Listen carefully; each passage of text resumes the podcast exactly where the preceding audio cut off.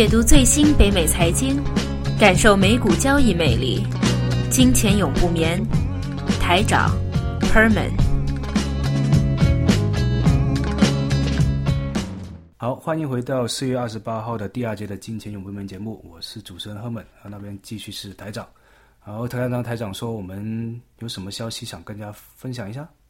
啊，就是那个机构投资者的问题了。啊，机构投资者的话啊，我们应该要说说板兰克先吧。嗯，对对对，对，因为他好像加入了一个对冲基金。对对对，这就一个加入一个很著名的对冲基金，曾经现在吧，算是在对冲基金里面排第三的，叫 Citadel。Citadel 的对冲基金的主持人叫做 Ken。啊，Ken Gruten 还是什么名字？很奇怪一个名字。他其实是属于那种 quant，就那种宽客，就是早期是数学啊特别好，然后做很多程序化交易，还有很多那种叫做啊 high high frequency trading 那一种高频交易、高频交易、程序交易做这种很多的。他是那种数学背景出身的，他是师从于另外几个人都是出名的 quant，另外有一个最出名的叫索普了，叫 Thorpe 那个那一帮人出来。所以，百安克加入这对冲基金，其实大家也是挺哗然的。因为业界里面有人觉得，有人觉得还不能接受，有人觉得很正常。因为去年百安克在一次会议上，他说他半开玩笑说，他说最近我在，呃，他在一个演讲演讲上面说，已经设任之后，他说最近我在更新我的那个 mortgage，就我银行按揭房子那个按揭，结果银行不敢不肯批给我。后来大概开始，人家是以为他开玩笑，他最后补了一句说：“我不是开玩笑。”所以，是不是因为 他在去年过去过去这五年八年，管的全世界最多的钱，做了全世界最大一个的量化宽松，但自己好像没有赚太多的钱，银行连那个做个按揭都因为他收入的原因而不肯批给他，而现在可能下海了，想通了要下海了，一下就进了一个这么就是。另类的，或者不是说另类，就是非反传统的一个对冲基金里面。然后有人说，啊，他会不会以后利用他的影响力，会游说，就是 regulator，就是那些啊美国政府啊，然后会帮这些对冲基金。但是他说他加入这个的原因，其实就是因为那边的人不需要他去游说，只需要他给一些 advice，而且给他那个。那有他，我们知道他对冲基金的，嗯，对，知道那个对冲基金的。策略的话，就知道加不加息了。那个他肯定知道怎么加息，对吧？因为这个现在啊，美国是一一一直在炒加息这个东西的话，整个的计划、整个的蓝图都是他来规划的嘛。对，其实他自己心里是很清楚，所以他可能当然了，对冲基金我们是不知道它里面是做什么东西的，因为对冲基金是不是公开的？那个人就啊，所以说如果他自己不公开的话，我们当然也不会知道它里面做些什么东西。但无论怎么样，他能够。啊，好像刚好半年了，对吧？因为很多的呃，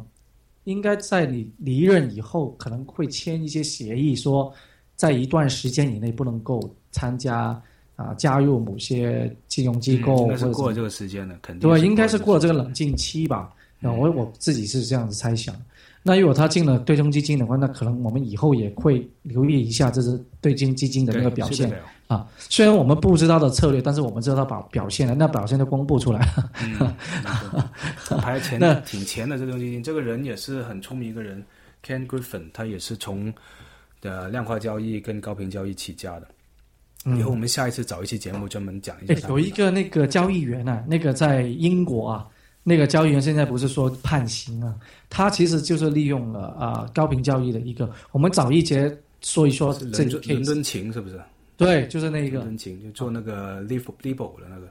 对啊，libel，libel，嗯，libel 啊，什么叫 libel 呢？叫啊 London Inter 啊 Board Rate Exchange 之类的，是啊，就是 libel 是美国的那个呃利息的利率在国际上面的那个借贷利率。嗯。那做它的 libel 的话是。用它来啊套利啊，好，那怎么样套利？我们就太长了啊，太长了，找一次节目来说一下。涉及到 fixed income 的套利，那真的是要对 fixed income 就是固定收益的套利啊，其实是非常厉害。因为它的后来的话，就是因为搬家也搬到比较近金融区，就为了争取那几秒钟啊，几零点几万分之一分之一秒，几个 basis point 啊。对，就是就是那种来套利的。嗯好。OK，那说起英国啊，可能我们也说一下哪一个？先讲哪一个？先讲呃汇丰吧好，因为汇丰的话最近公布了说考虑啊要把总部搬回啊，没有说搬回哪里啊，他说正在考虑撤出英国，撤出英国。OK，那现在几率最大的或者最呃呃被被大家估的最多的一个头就是他就是地香港香港啊，就香，港，因为香港它一直是它发源地啊，啊是因为它的传承其实会比较上海，上海对是发源地嘛？什么叫 HSBC 呢？H 的话就是 Hong Kong。XS 的话就上海，那就 Banking Corporation，它其实是在一一开始是在上海，嗯，好像是在上海成立，然后就后来就去到香港，呃香港，一直到了好像九几年就在回归之前就搬回呃英国，英国。那现在就出现问题了，什么问题呢？因为目前呃在英国也好，在法国，特别法国就西欧这些国家出现了一个是比较左派，比较左派的话就比较保障一些呃中下阶中下阶层啊，工会的力量就越来越大，嗯那导致现在因为美英国在两周以后会大选，大选的时候，目前英国最大的两个党，一个是工党，一个是保守党。那工党的话啊、如果工党上场，就更加保护这种工会啊，他要收取这种大企业，像汇丰啊，收取他的那个账啊税务就更多。但是现在就算是保守党的话，他给汇丰今年的话也是啊十五个亿耶。的那个是金是吧？罚金了，厉害哦，一点五个 billion 的英镑，其实是非常大的。而且如果无论他就说了，如果就算是保守党继续能够执政的话，他在啊、呃执政以后也会继续的把这个罚金的话也会啊、提升上去。所以无论谁上台的话，啊汇丰也好，其他像渣打 Standard Chartered 渣打这个银行的话，也同时面临着这一种的呃债务啊、税务的问题。那目前啊、就汇丰还好一点点，因为它本来就说自己是全球全世界的 local bank，那它以前在香港是有过一段很长的时间，那而且还有另另外一些地方可以考虑，例如新加坡，或者甚至有一个比较冷门的，就是温哥华，因为汇丰在 多冷门，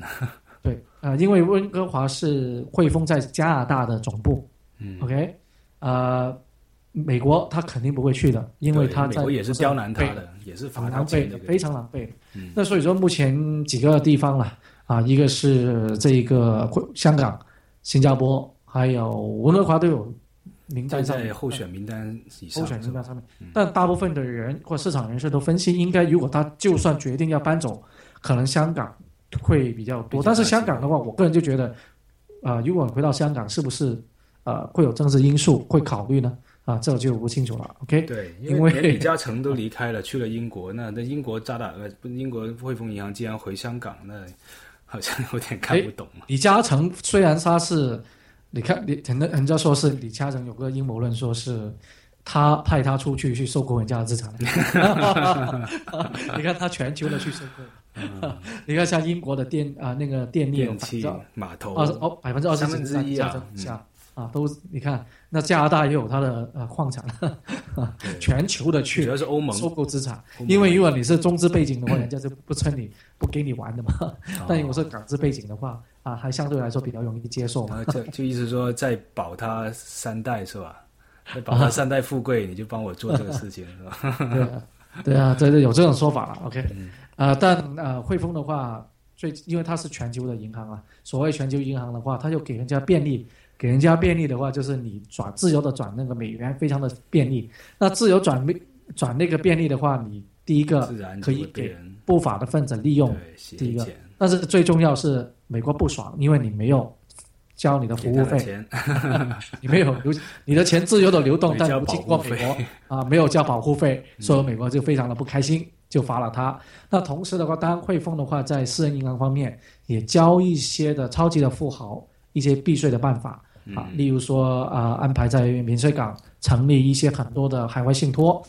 啊，以本地啊加拿大来说的话，现在基本上各大银行开始陆陆续续的取消海外信托。好，什么意思呢？就是说，加加拿大的本地的立法，就是说，金融机构不能够再帮嗯，不能够再帮这些啊、所谓的富豪也好，公司也好，设立在这种啊、免税港海外信托，因为你设立以后，你的资产只要一天不进境内加拿大境内的话，你都不需要打税，税，而且是免税的增长。那很多人的话就把资金第一个都放在外面，反正你像像富豪很多的超级富豪的话，他也不会啊经常在国内待的话，他会经常啊他的产屋他的那个房产也全世界的也有，他们去玩也是全世界的去玩，那他的根本的资产都不用拿回来，对吧？所以说这样子的话，影响到啊这种高税的国家，因为他要把从你看从我们普通打工身上能够拿多少税没有嘛？但如果从还他们这种啊亿万富翁身身上、千万富翁身上就能够拿很多税，但是又被逃掉了，所以他们肯定不爽。不爽。对，OK。那讲到税的话，我们也转转这个话题啊，讲讲目前今天或者这一刻还在美国进行的叫什么日本跟美国的一个呃总统安倍跟奥巴马的一个见面会面，因为比较有历史性的，因为安倍在明天周三四月的二十九号。将会在美国的国会发表演说啊，这是啊，好像是日本，我不知道有没有其过其他国家的元首，但是日本来说的话，是第一位首相能够在美国的国会发表演说啊。嗯，那这一次他们两个去的话，因为是对整个的环球市况是有个非常大的影响。第一个，日经指数目前是两万点，两万点是什么概念？是过去十几年来啊，日经第一次。来到两万点这个高位，OK，因为日日经是从三万多点一直跌到一万点都不到，然后现在还好一点点啊，就从它八十年代最辉煌的时候三万多点，九十九十年代九十年代到现在很辉煌，进入倒退停滞了十年，然后到现在十几十几年了，停退了，OK，那他现在过来的话，第一个要跟美国在经济上面谈的叫泛太平洋协议，对，就除了中国之外的所有泛太平洋国家的一个协议，是不是？对，其实就是用它来对付亚投行。嗯，不过其实应该说亚投行之后的，他这个是在之前谈的，但他谈的话一直谈不好，谈不了。对，亚投行其实亚投行也不没说谈好，亚投行只是说现在组了一帮人准备在谈，正在谈而已啊。但你看，那国各个国家的反应非常的积积极啊，非常正面的那个。对，因为那边有生意做，但是他们这边反而自己要顾及到自己的既得利益，所以反而有些很多事情谈不好。好像是美国是牛肉啊，还有一些农产品，日本那边的农产品好像是反对美国农产品进去吧。现在又是一个啊，还是谈判的问题。啊，美国想更大的把它的农产品、牛肉啊、小麦啊东西输到日本。那日本的话，同时也想把它的汽车方面的零件配件减低那个入关税。但是你知道，都是要命的，因为你看日本的汽车多厉害，在北美占有。而且我觉得这个很难，因为民主党呃，从奥巴马开始到现在下一个的希拉里，都是工会的支，就靠工会支持的。这个奥巴马就每次到底特律，哇，那就英雄一样，大家都出门。他他是他民主党的票仓哎，就底特律的工会几大汽车工会是他票仓，所以他怎么可能？所以这个很矛盾嘛，他怎么可能会开放日本的汽车，下降低他的关税，让他进入美国呢？对，但因为他已经很便宜了，一早在六七十年代已经把整个啊把这个汽车市场在北美的话，包括美国啊，占有了率太大了，占有了，对吧？对，而且上一次几年前，日本不是出了一个回收事件嘛？后来连那个丰田章男，就是丰田家丰田这个 CEO 也到了美国来道歉了嘛。其实，Toyota 在美国这么多年，一直都是质量肯定是比你那些福特要好很多。福特人福特召召回一年一个车要召回一百多次，Toyota 可能就几次而已。他就咬住这一个，全个美国所有电视台、所有新闻、所有报纸全部都在骂他。明显就是又也是用他的那些 那些手段来自己欺负自己人，嗯，所以所以目前啊，他们两个在谈判这一个替泛太平洋协议的话啊，但是对日本的那个股票啊 有一个比较正面的影响啊，因为这几天的日日经指数都是在涨了几天啊，从其实之前到了两万点以后是有个技术性的回调，回调了几天以后的话，今天这从这周一开始又重新的回升。那回升的话，就是因为他希望安培跟美国有一个比较有一个啊，其实都是正面的，因为正面的影响，日本只要什么东西跟美国谈，他都会觉得是正面的。哎，其实是双方都有利益。这个泛太平洋协议的话，其实对双方非常在关税方面的话。啊，自由贸易方面都有很积极的作用，对，但只是就可能有那些，你看，你说现在你就说美国的工会有很大的势力在阻挠，那日本的话，可能农民那方面也有很大的阻挠。其实这就个问题，其实我一直就觉得，如果说到一个上升高一点的层面啊，就是，呃，资本主义发展到现在，其实就是一个全球化的资本主义。但全球化资本主义造造成什么问题呢？它本来大家觉得，哎，物质啊各方面会越来越好，的确是普罗大众大家是，呃，技术啊物物东西越来越便宜，然后大家生活越来越好。但是其实造就了另外一个牺牲者，就是说，啊，有一些，比如说我们说的日本的农民，如果美国的农产品关税降下来了，产这个价钱降下来了，对他们冲击是最大的。美国汽车行业工会对他们的冲击最大，这些人会越来越穷的。底特律已经成为一个失败的城市了，所以这些人会越来越穷。然后，所以全球化的资本主义造成的结果就是，有一部分人会越来越穷，大部分人越来越好。所以，就是当就是像哈佛大学当时那一个那场课程一样，就是说，一个火车上面有有两条道，一条道上面有五个人，一条道上面有一个人。你要选择撞死那一个人去救那五个人呢，还是撞死那五个人去救那一个人呢？这就是这样一个问题。全球化肯定会牺牲一部分人，让大部分更好。但这样是不是公平呢？是不是要牺牲他们呢？那这部分更好的人，他们已经够好了，他们需不需要更好呢？所以这就是全球化这种自由贸易的谈判的这样最关键的一个博弈的点在这里。嗯，因为说起自由贸易啊，因为在啊中国啊，在上周其实是正式挂牌是三个自贸区，一个是广东的，一个是天津的，一个是福建的。那三个自贸区也是建立起啊正式的挂牌，那正式挂牌以后啊会不会有些更重要的，譬如说像资本账的有限度的开通，还有呃呃自由贸易账户的那种啊这些目前陆陆续续可能会进一步的出来啊，所以说自由贸易是全球一体化的啊经济一体化的一个非常重要趋势是一种。但啊，当然里面就涉及到很多啊啊政治的因素，或者是就算不要说什么，就算货币来说的话，都会有一个很大的一个冲击了啊。因为你看，如果是啊日本翻太平洋这一次如果谈妥谈妥的话，那日本啊跟美国有这么多的自由贸易以外，那对不对美金来说的话，会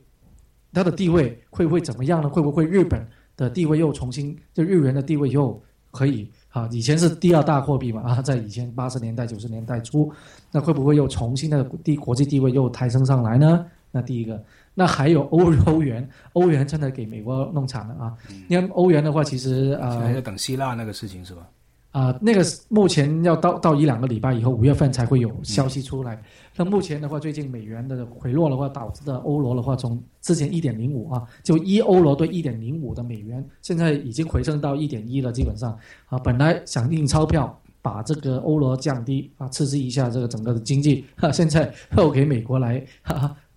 反作用，又是由美国出来，所以说啊，欧洲还是受美国影响的还蛮大，